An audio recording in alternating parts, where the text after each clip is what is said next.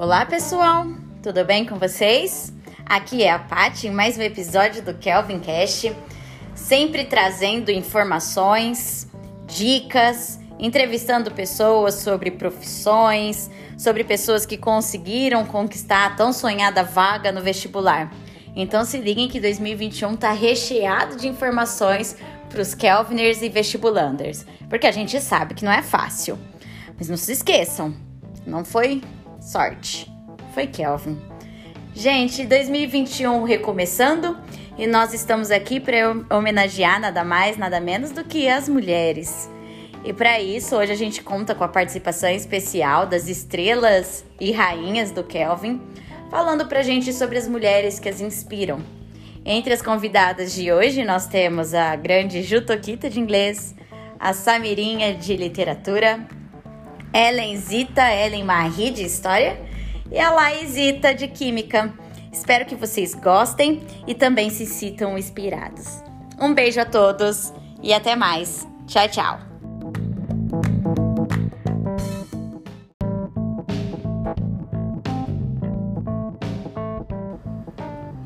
Hey Kelviners, what's up with you? Tudo bem com vocês? Aqui é a professora Jutokita de língua inglesa e eu tô passando para prestar minha homenagem ao Dia das Mulheres aqui no Kelvin Cast. Bom, eu vou começar a minha homenagem com uma frase dessa escritora, já dou um spoiler. Ela diz o seguinte: Feminist is a person who believes in the social, political and economic equality of the sexes. Bom, esse é o conceito de feminismo enunciado pela escritora nigeriana Chimamanda Ngozi Adichie, na palestra que ela proferiu nos palcos do TEDx Houston em dezembro de 2012. Palestra essa denominada We Should All Be Feminists, ou em português, Devemos Todos Ser Feministas. Essa palestra depois se tornou um livro e é até hoje um dos vídeos mais visualizados do TED.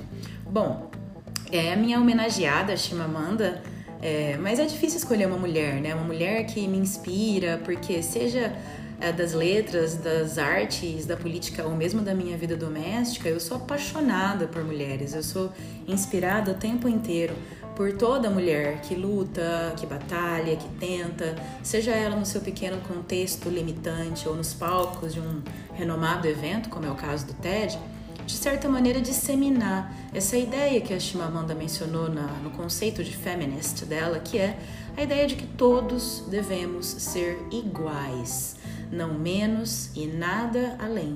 Apenas que nós devemos ter os mesmos direitos, independente do seu gênero, da sua raça, da cor da sua pele ou da sua classe social.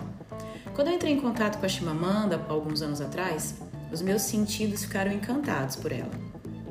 Suas ideias, as suas palavras, o jeito que ela articula os argumentos, seja no texto literário ou nas suas falas, nas entrevistas, né? Bom, quem é da linguagem inspira, né, gente? Mas enfim, ela usa é, muito do bom humor, com pitadas de sarcasmo ironia para gerar risos né, e despertar uma certa catarse na, no público e gerar mesmo um certo incômodo, com exemplos de situações embaraçosas que nós, né, mulheres, passamos todos os dias da nossa vida. E ela faz isso com o objetivo de informar e educar com carinho, mas com firmeza. Eu gostaria de citar a obra americana, que inclusive caiu na prova do Enem agora de 2020, em língua inglesa, no qual, bom, usando as palavras da própria Chimamanda, ela caracteriza o romance americana com a palavra identificação. O romance americana, ele trata de questões raciais, de imigração e também de aceitação das suas próprias raízes ou mesmo aceitação do seu cabelo, como ele é. O livro conta a história da protagonista Ifemelu, é uma jovem universitária nigeriana que mora nos Estados Unidos. E ela lida né, com o desejo, a vontade, os medos, as inseguranças de retornar para sua terra natal, para a Nigéria, que está passando por um período de regime militar. E, bom, No episódio do cabelo, que foi inclusive o trecho usado na questão do Enem, é, na qual a Ifemelu ela tá num salão de beleza e a cabeleireira, a Isha, tenta convencê-la a alisar o seu cabelo, porque assim ia ficar mais fácil dela pentear, né? Ao que a Ifemelu contesta, alegando que ela gosta do seu cabelo natural e que se ela usar o pente adequado e o cabelo estiver bem hidratado, não é difícil de pentear. Claramente uma atitude de resistência, né, INEP? É, que era a alternativa correta, teve uma confusãozinha aí do gabarito, mas o INEP acabou de se retratando depois, logo depois da prova.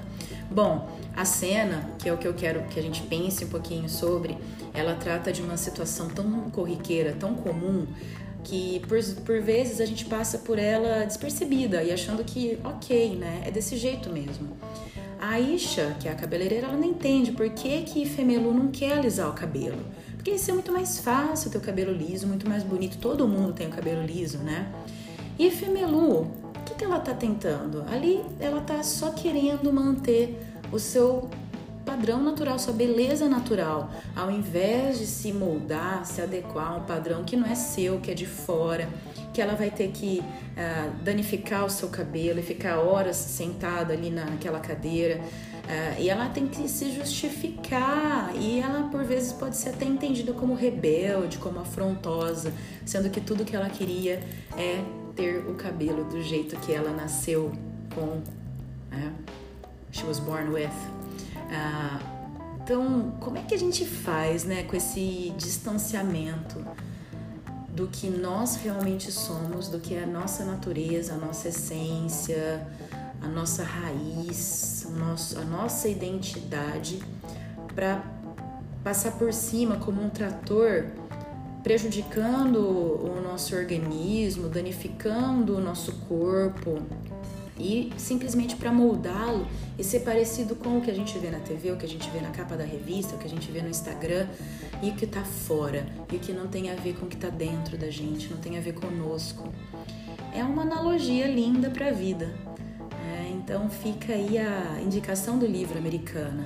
A Chimamanda também, em outra palestra do TED, que se chama The Dangers of a Single Story, que é Os Perigos de uma História Única, ela conta que ela foi perceber que ela é africana, né? É, essa questão do continente, né? Esse, esse, conhecimento bem superficial sobre as coisas, sobre o outro, esse, essa estereotipagem né? que a gente tende a, a imputir e, e, e, e acabar repetindo quando ela foi, ela fala que ela percebeu que ela era africana quando ela foi fazer faculdade nos Estados Unidos, né? Assim como a personagem do livro A Ifemelu. Foi ali que ela se sentiu diferente, que ela se sentiu colocada em categoria, que ela se sentiu estereotipada, porque até então ela não tinha tido esse tipo de pensamento, de sentimento. E, e que coisa ruim, né? Por que, que a gente faz isso? Ah, food for thought. E aí, assim, quando eu entrei em contato com a Chimamanda pela primeira vez, foi paixão a primeira lida, ou a primeira ouvida, é o primeiro contato mesmo. Acho que eu entrei em contato com ela a primeira vez quando eu vi a palestra The Dangers of a Single Story. É, e eu pensei, uau, olha essa mulher.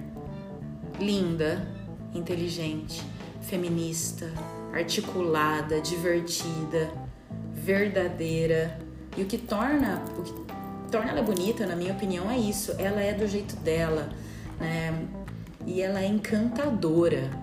A beleza interna e externa da Chimamanda me chamou a atenção porque com ela eu pude perceber que eu posso ser também, né, do jeito que eu sou. Eu não preciso ser igual ao que vendem para mim. E que eu posso viver conforme a minha natureza, conforme o que a minha verdade vai me compelindo, vai me caminhando, né? Vai me levando, me conduzindo. Então eu fecho essa ideia, é, essa, esse podcast, essa minha participação do, do Kelvin Cast hoje, com a reflexão para que a gente seja mais assim, né? Que a gente seja mais fiel à nossa verdade, porque quando a gente é verdadeiro, a nossa alma brilha, a nossa alma vibra positivamente e a gente é feliz. Então, a partir daí, o caminho vai se delineando na nossa frente como se fosse mágica. Então, é o meu desejo para esse Dia das Mulheres que sejamos todas feministas, que sejamos todos iguais, que sejamos todos verdadeiros, que sejamos todos como Chimamanda. E o meu desejo de feliz Dia das Mulheres para todas, para todos e para todes. Um beijo no coração, gente.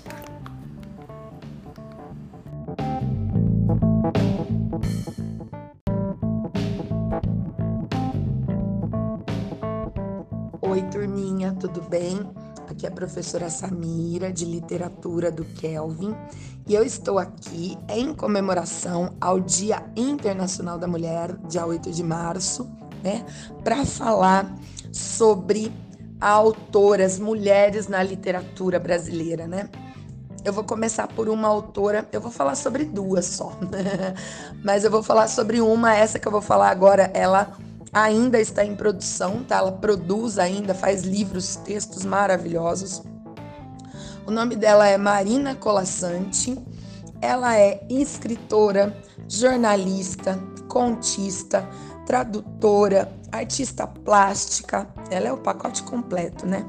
Ah, e ela traz, turminha, como que ela traz esses livros? Ela é muito conhecida, ela é uma das autoras mais premiadas no Brasil, tá? E ela traz para o universo infanto-juvenil temas espinhosos, temas difíceis, muito complexos, tá? Temática complexa e universal, como ela traz para contos, textos simples, ela transforma te temas difíceis em textos simples, de forma muito simples, muito lírica, muito poética, tá? Então é impossível a gente ler um conto da Marina Colassante e não se deliciar, tá? Por exemplo, quem nunca leu Moça Tecelã, por favor, leia. É Moça Tecelã é um é uma comemoração por si só. A, a, do, do, dia, do dia da mulher, né? E, e, a força que tem esse feminino dentro de todas nós, tá? E a Marina Colassante faz isso com uma pureza, com uma delicadeza que é sensacional. E ela tá aí, a gente pode assisti-la, tá? Tem vídeos do YouTube da Marina Colassante, tem, tem livros que ela publica ainda e ela comenta, e eu tive a oportunidade de uma vez encontrar encontrar-me com ela ah, e é uma autora assim. Eu trago a lembrança da Marina Colassante porque eu sei que muitos de vocês que estão me ouvindo não têm o hábito de ler Marina Colassante. Então, por favor, não percam tempo e passem para Marina Colassante. Ela tem livros sensacionais, por exemplo, é, a, moça, a Uma Ideia Toda Azul, é, Doze Reis no Labirinto do Vento, que inclusive já fizeram parte da lista da UEL e outras coisas mais. Então, minha primeira homenagem vai para Marina Colassante.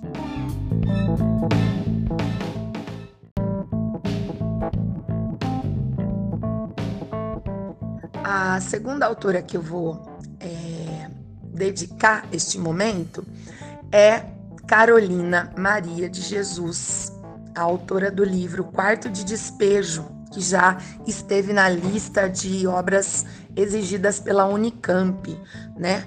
A Carolina Maria de Jesus é, viveu na favela do Canindé, em São Paulo, na década de 40, 50. Ela era mãe de três filhos, preta, favelada, catadora de papel, é, e conseguiu transformar a, toda a dureza, todo o sofrimento em poesia. Ela foi é, escritora, poeta, compositora e, e nos emociona, tá? A gente fica sabendo, se você quer sentir um pouquinho do que é ser mulher no Brasil, numa situação difícil, numa situação que você não consegue se colocar, leia o quarto de despejo, que você vai, vai ser capaz, porque é impossível uma mulher, um ser humano, ler aquilo e não se emocionar, tá? É a dureza, é a verdade mais crua, tá? Quando ela diz que não tem pão para dar para os filhos, quando ela diz que não tem um sapato e ainda assim ela escreve. É um amor tão grande, tão grande, porque eu fico emocionada só de pensar, como sempre, né? Mas a Carolina Maria de Jesus, ela é assim, ela tem o dom de fazer a gente ficar emocionada. E ela, é, eu acho que nada mais lindo do que em comemoração ao Dia da Mulher a gente sentir na pele, né? O que é uma mulher. E ela fez uma metáfora tão sensacional, tão fantástica, né? O próprio nome do livro, Quarto de Despejo. Quarto de Despejo é a favela. A favela, ela dizia que era o quarto de despejo, era aquele lugar que você vai entulhando coisas que você não quer, sabe? Que você vai deixando, deixando, deixando na sua casa, entulhando lá no quarto de despejo, coisas que você não quer ver. A favela era assim em São Paulo, né? As avenidas onde ficava a prefeitura era a sala de visita. E a favela, onde estava cheinho de gente, e aquelas pessoas lá que na verdade não eram bem vistas como pessoas, né? Elas ficavam delegadas a um lugar, a, relegadas a um lugar a, de não de não importância, né? De não de não visão, né? Elas não, não podem ser vistas elas têm que ficar escondidas, a favela tem que ficar escondida. E a Carolina Maria de Jesus, ela fez essa denúncia de uma forma tão sensacional, tão bonita, né? Então, por isso hoje eu resolvi falar um pouquinho sobre ela. A Carolina Maria de Jesus, Marina Colassante, são duas autoras que transformam é, dor, tristeza, alegria, beleza em palavra tá? Elas fazem jus ao título autoras da literatura, tá?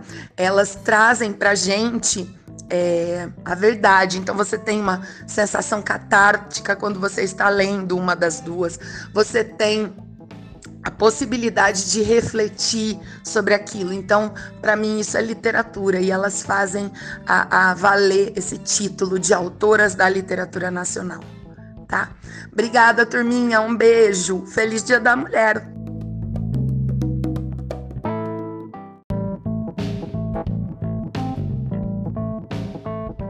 O Dia Internacional da Mulher ele foi oficializado no século XX, mas ele remete à luta das mulheres pela conquista de direitos, pela conquista de cidadania, né? De superação das desigualdades entre homens e mulheres. Numa sociedade que foi formada a partir do masculino, a partir é, dos valores patriarcais. As mulheres sempre lutaram por seus direitos ao longo da história. Ficaram muitas delas anônimas. E como nós, né? Estas mulheres desde a Grécia Antiga, tem espaço, tem voz, tentaram ter voz e tentaram mudar o mundo de acordo com o pensamento do que pensavam, do que achavam, do que refletiam ser o mais justo, o mais ético. Ah, mulheres como Dandara, no Brasil, esteve à frente da luta dos negros não só ela, como outras líderes de quilombos dentro do Brasil colonial. Temos também mulheres ainda no Brasil lutando pela independência do país, participando na luta armada, como, por exemplo, Maria Quitéria, que foi até condecorada como participante de luta pela independência. Em toda a América, no momento de independência dos países, sempre teve mulheres nesses movimentos.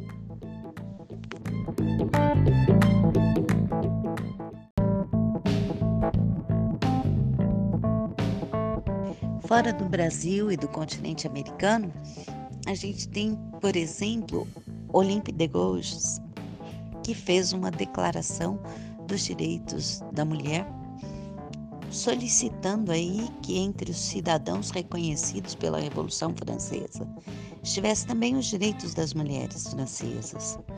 Acabou lhe custando a vida, foi guilhotinada. Tivemos mulheres atuando em várias situações de reivindicação uh, trabalhista, reivindicação pelo voto, como as sufragistas. Isto é a luta do passado, mas a luta feminina continua até os dias de hoje.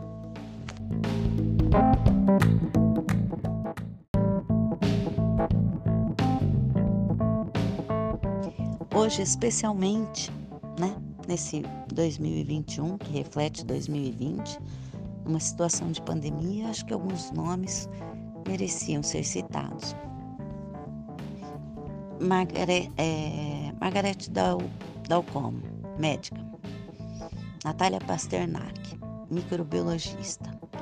Várias mulheres da área científica que foram voz nas mídias sociais para esclarecer, trazer conhecimento sobre o vírus, sobre a pandemia, sobre comportamentos, foram sofreram fake news, foram atacadas enquanto esclareciam uma situação de pandemia para a sociedade brasileira. Uma sociedade que se sobrepõe à liberdade individual. Angela Merkel, Jacinda Ardern, ambas líderes em seus países que tentaram ações de erradicação ou ações para é, conter o vírus e a pandemia, o coronavírus, aquela que estamos vivendo, agindo em defesa da vida.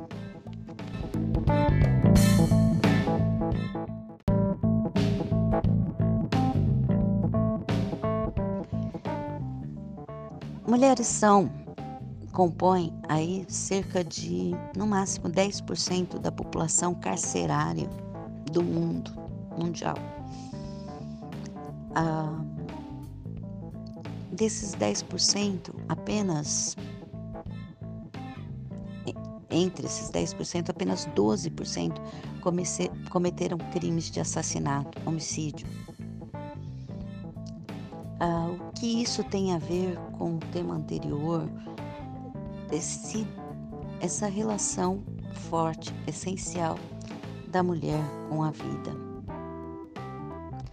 Então aqui vai um, um, uma reflexão sobre a contínua luta das mulheres em defesa da vida.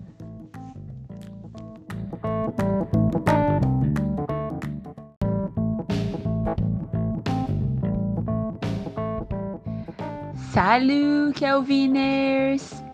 Todos bem, eu espero. Seguimos aqui nesta, nesse momento de pandemia, mas hoje a gente está aqui para falar de um assunto muito legal, um assunto que eu particularmente gosto muito, que são mulheres inspiradoras. Esse dia, o Dia da Mulher é sempre um dia muito comemorado, um dia muito falado, e as mulheres ao longo da história elas têm se mostrado pessoas de muita força e várias delas me inspiram, assim como eu tenho certeza que inspiram muitas outras mulheres e outras pessoas, não necessariamente mulheres. E eu acho que a gente começa com essas inspirações desde sempre. Os nossos referenciais de pessoas inspiradoras começam nos nossos arredores. Os meus foram, primeiramente, minha mãe, a minha avó, foram pessoas muito de muita fibra e que sempre me mostraram um caminho para onde seguir, sempre foram exemplos muito bons e eu acho que muito do que eu sou devo a elas, não só pelo que elas me passaram, mas como pelo que eu vi delas por aí. Aí depois vem professores e professoras, eu tive vários que marcaram a minha história.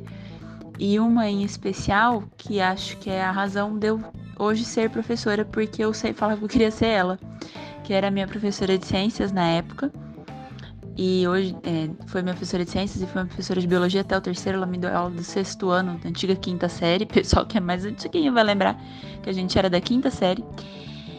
Da quinta série até o terceiro. Então ela me acompanhou muito tempo. E era uma mulher que me inspirava. Eu até brincava, falava, gente, eu quero ser ela.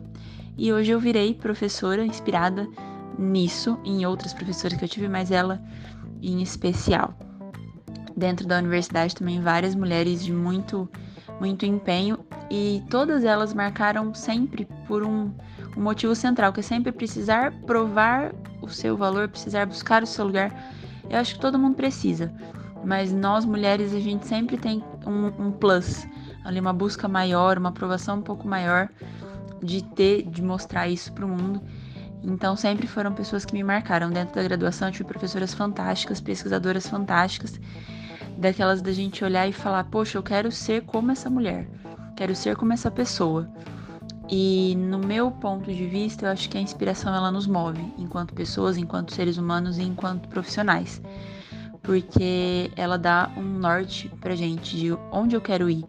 Eu quero ser como ela, mas o que eu preciso fazer para ser como ela? O que eu posso fazer? O que eu tenho que estudar? Como eu tenho que seguir? E isso foi muito presente na minha vida. E eu quero deixar essa lição para quem tá ouvindo. Que seja que vocês busquem inspirações, quaisquer sejam. Aqui a gente tá falando de mulheres por conta do Dia da Mulher, mas busquem inspirações. Busquem pessoas que vocês se inspirem, pessoas que você fala, poxa, que ser humano que vale a pena ter como referencial. Que bem essa pessoa fez ao seu redor, que marcas ela deixou para a história, para a ciência, para as pessoas e tentem levar isso sempre pro lado positivo. Porque esse mal é contagioso, bem também é, e que a gente se inspire nessas coisas boas e nas pessoas boas para levar isso para frente. E duas grandes mulheres que me inspiram muito, uma da minha área, que é a Marie Curie, famosésima. Eu acho que ela angariou assim muitas coisas que muitas pessoas almejam e tudo dobrado. E na época dela venceu acho que todos os preconceitos que poderiam no meio acadêmico. Então, ela foi difícil ir para a universidade, foi difícil se manter não, estudando, seguindo essa carreira. Ganhou dois Nobéis, né, gente? Tem, tem o sonho de todo mundo ganhar um, ela ganhou dois. Tem outros pesquisadores que até ganharam, mas os dois dela foram científicos mesmo, por pelos trabalhos que ela realizou. Então ela foi a primeira professora universitária na época do país dela, enfim, da, da onde ela é, morava, enfim. Quebrou N preconceitos. E eu acho que ela tá ali para mostrar que nós podemos. Da, tipo, se ela pode, a gente também pode. Numa época que era muito mais difícil. E uma outra que me inspira muito, tem até um filme que fala da história dela e de outras mulheres que é o Estrelas Além do Tempo, e essa mulher é a Catherine Johnson, que também venceu N preconceitos, ela era uma brilhante matemática e que também precisou sempre provar e buscar o seu lugar ao sol, mostrando que ela era tão boa quanto os outros. Então fica aí, aí acabei dando até uma dica de filme, né, do Estrelas Além do Tempo, que eu gosto muito desse filme. E um feliz Dia das Mulheres para todas as mulheres, que vocês busquem sempre a sua força interior e tragam essa força para o exterior, sejam inspiração por onde passarem e busquem sempre boas inspirações. Beijo no coração, gente!